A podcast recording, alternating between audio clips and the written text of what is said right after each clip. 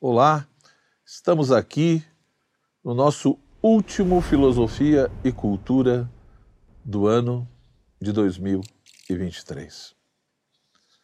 Eu gostaria de hoje refletir sobre um tema que é tão caro, querendo ou não, à civilização ocidental e, evidentemente, também ao nosso país, devido à presença e à influência do pensamento da fé cristã, seja no nosso país ou no mundo ocidental enquanto um todo.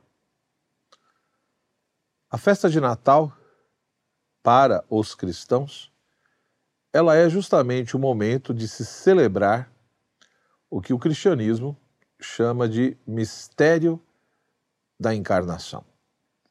Então veja aqui, do ponto de vista cristão, o Natal não é a comemoração do aniversário de Jesus, aonde fica ali fazendo bolinho e cantando parabéns e batendo palma. Não é nada disso. Na realidade, do ponto de vista cristão, você tem ali um grande mistério, onde Deus se fez homem para nos salvar. Então, evidentemente que tudo isso é uma perspectiva religiosa que pressupõe todo um ato de fé, de adesão a essa né, revelação segundo o cristianismo. Eu gostaria de ressaltar aqui alguns aspectos filosóficos que estão pressupostos nesse dogma, né, que é dogma para os cristãos. Quando de fato nós nos aproximamos e tentamos vislumbrar, analisar qual é a verdade que estaria presente nessa narrativa, nesse relato, ou seja, quando se pensa na pessoa de Jesus, no seu nascimento, pressupõe-se, do ponto de vista cristão, justamente, repito, essa questão do mistério da encarnação que diz que Deus se fez homem. Não foi um homem que se fez Deus, mas Deus que se fez homem. Ora, olhando com calma, se é de fato o mistério da encarnação. A própria expressão, o próprio termo encarnação, ele já pressupõe a ideia de carne. E, querendo ou não, muitas vezes esse termo, essa palavra, até para muitos cristãos, acaba tendo muitas vezes apenas um sentido negativo, um sentido pejorativo. Ou seja, para muitos, quando se fala em carne, nós estaremos falando justamente do que? Do pecado, né? da queda, da concupiscência, da inclinação que o ser humano tem para o mal, uma vida desregrada, cheia de vícios, uma preocupação apenas com os bens e prazeres dessa vida e um desprezo por aquilo que é eterno.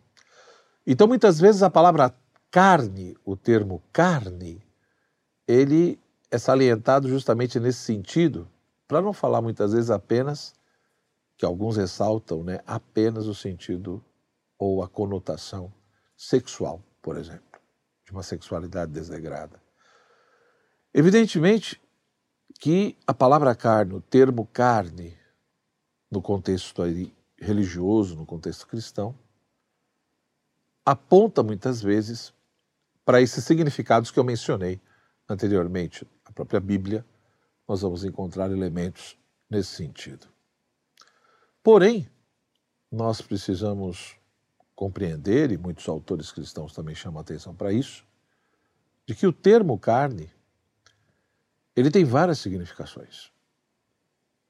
Ele não só aponta esses aspectos e elementos que eu fiz referência anteriormente, mas ele aponta também para um elemento central aqui, que é falar que o Verbo de Deus, ou que o próprio Deus, se fez carne, É no sentido de que ele assumiu a nossa realidade humana, a nossa humanidade, e, portanto, assumiu as nossas limitações e fragilidades, que são inerentes, próprias de uma criatura em geral, e as limitações e fragilidades específicas da criatura humana, da natureza humana. Nesse sentido, quando nós paramos para pensar aí, nós vemos que a carne, portanto, ela não é necessariamente uma coisa intrinsecamente má e ruim.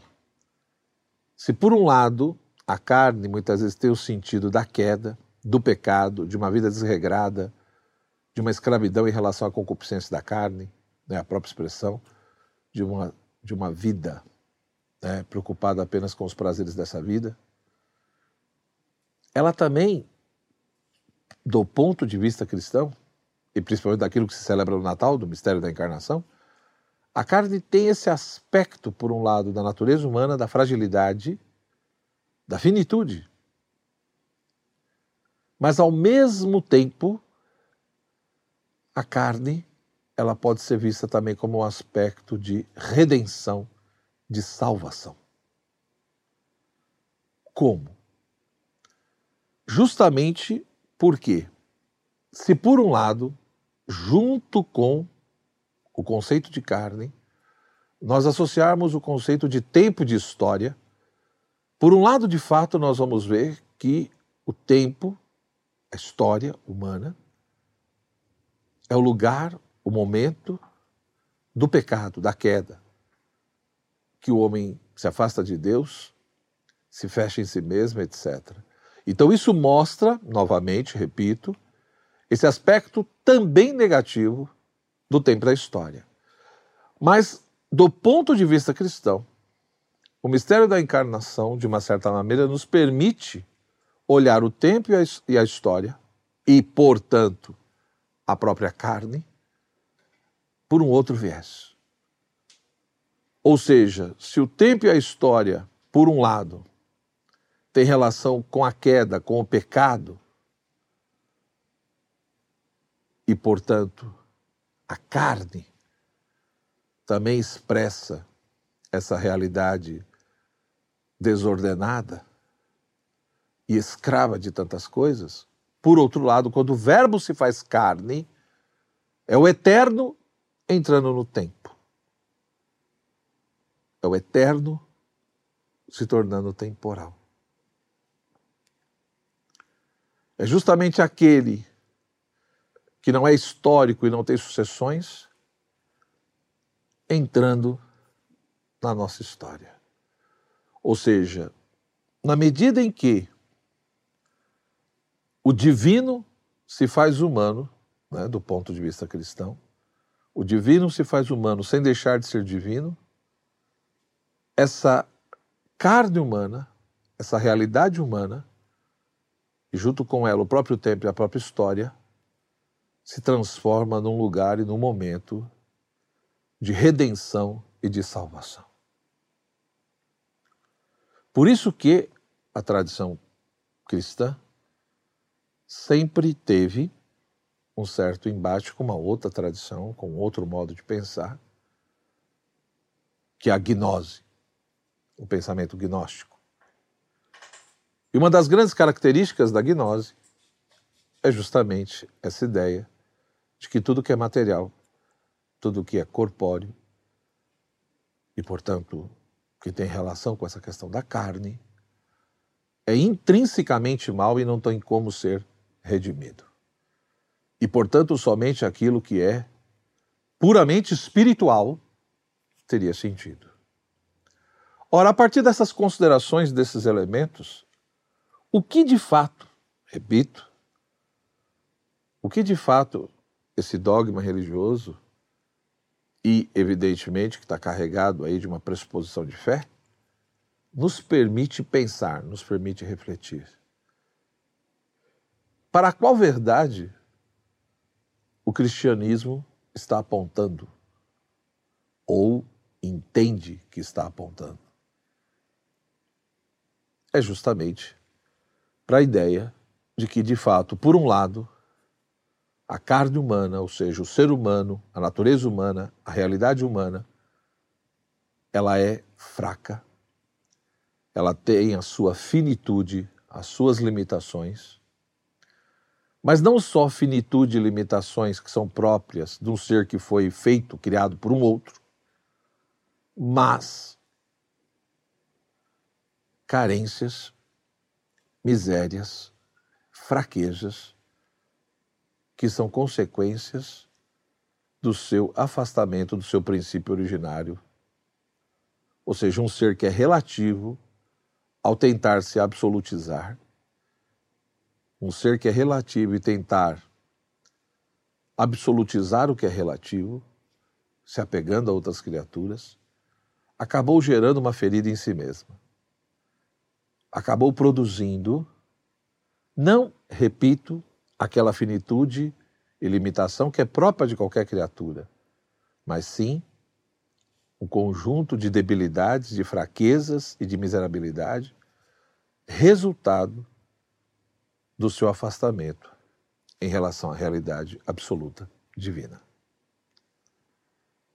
Mas veja que isso, do ponto de vista cristão, não transforma a realidade humana, e no caso aqui peculiar, o corpo humano, porque quando se fala de carne, é evidente que, em primeiro lugar, o que vem em nossa mente na natureza humana é o corpo, é a corporeidade.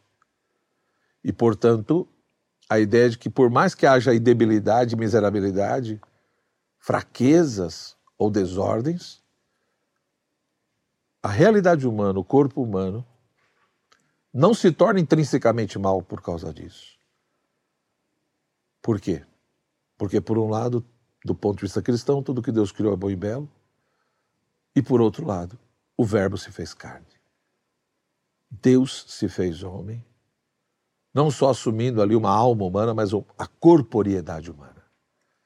E, portanto, toda essa dimensão humana de Jesus, do corpo de Jesus, né, o divino o eterno, entrando no tempo e na história, faz com que o tempo e a história não seja mais apenas o momento ou o lugar do pecado e do afastamento, mas também pode ser o lugar do reencontro e, portanto, da remissão.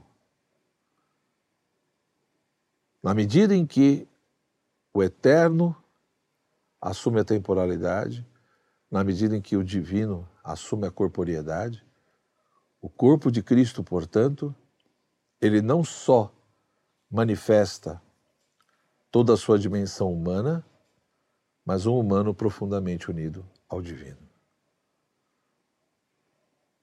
E, portanto, nesse aspecto, mostra que, de fato, o ser humano, a vida humana, tem sentido que o ser humano pode de fato superar toda essa miserabilidade.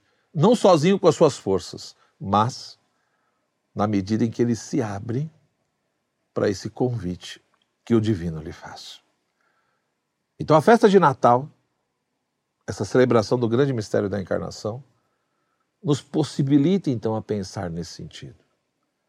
Que a temporalidade, a história, a realidade humana, o corpo humano, por mais que tenha marcas do pecado, por mais que tenha marcas negativas, o mistério da encarnação gera esperança. Ele produz esperança. Por isso, eu chego ao eterno pelo temporal. Eu chego né, a transcendência pela história. Eu não preciso ter raiva do tempo e da história, mas é no tempo e na história que eu tenho a possibilidade de reencontrar o eterno e o transcendente. E por conseguinte, eu reencontro o divino na medida em que eu também me reaproximo do humano. Ou seja, Deus, ao se fazer homem, não só salve e redime o homem, mas de novo ensina e ajuda o ser humano e mostra para ele o que significa realmente ser homem. Então, eu não preciso odiar a minha humanidade. Eu não preciso odiar nem minha alma e nem meu corpo. Eu preciso, na realidade, me reconciliar comigo mesmo, mas na realidade eu preciso transcender a minha condição. Ou seja, se a minha condição é não apenas de finitude e limitações, mas é de misérias, vícios, contradições e desordens, eu preciso compreender que a minha verdadeira realidade humana, que Deus realmente né, me deu e me fez para, não é essa. Essa minha condição é a situação real que eu me encontro hoje subjugado a tantas coisas.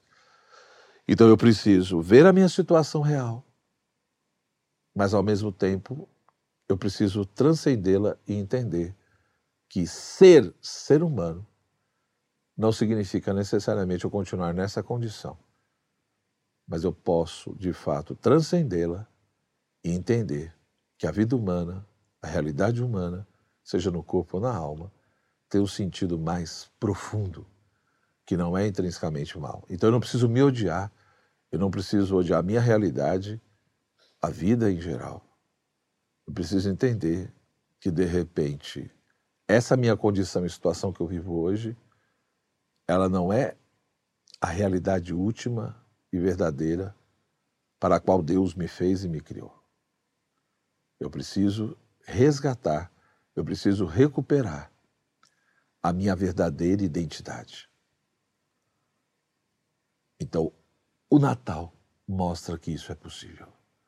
O Natal mostra que é no tempo e na história que eu reencontro o eterno. É no humano, é no corpo que eu vou reencontrando o divino e redescobrindo isso na minha vida. Não no sentido de se apegar a tudo isso.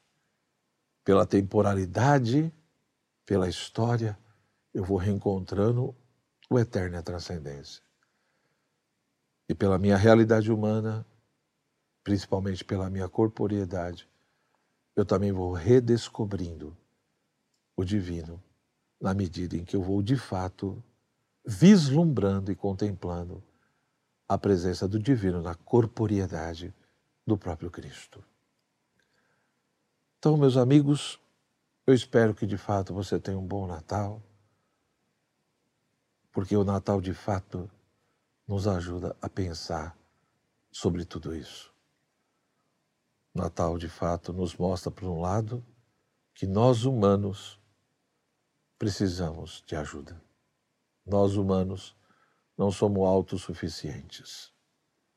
Nós humanos precisamos de um Salvador.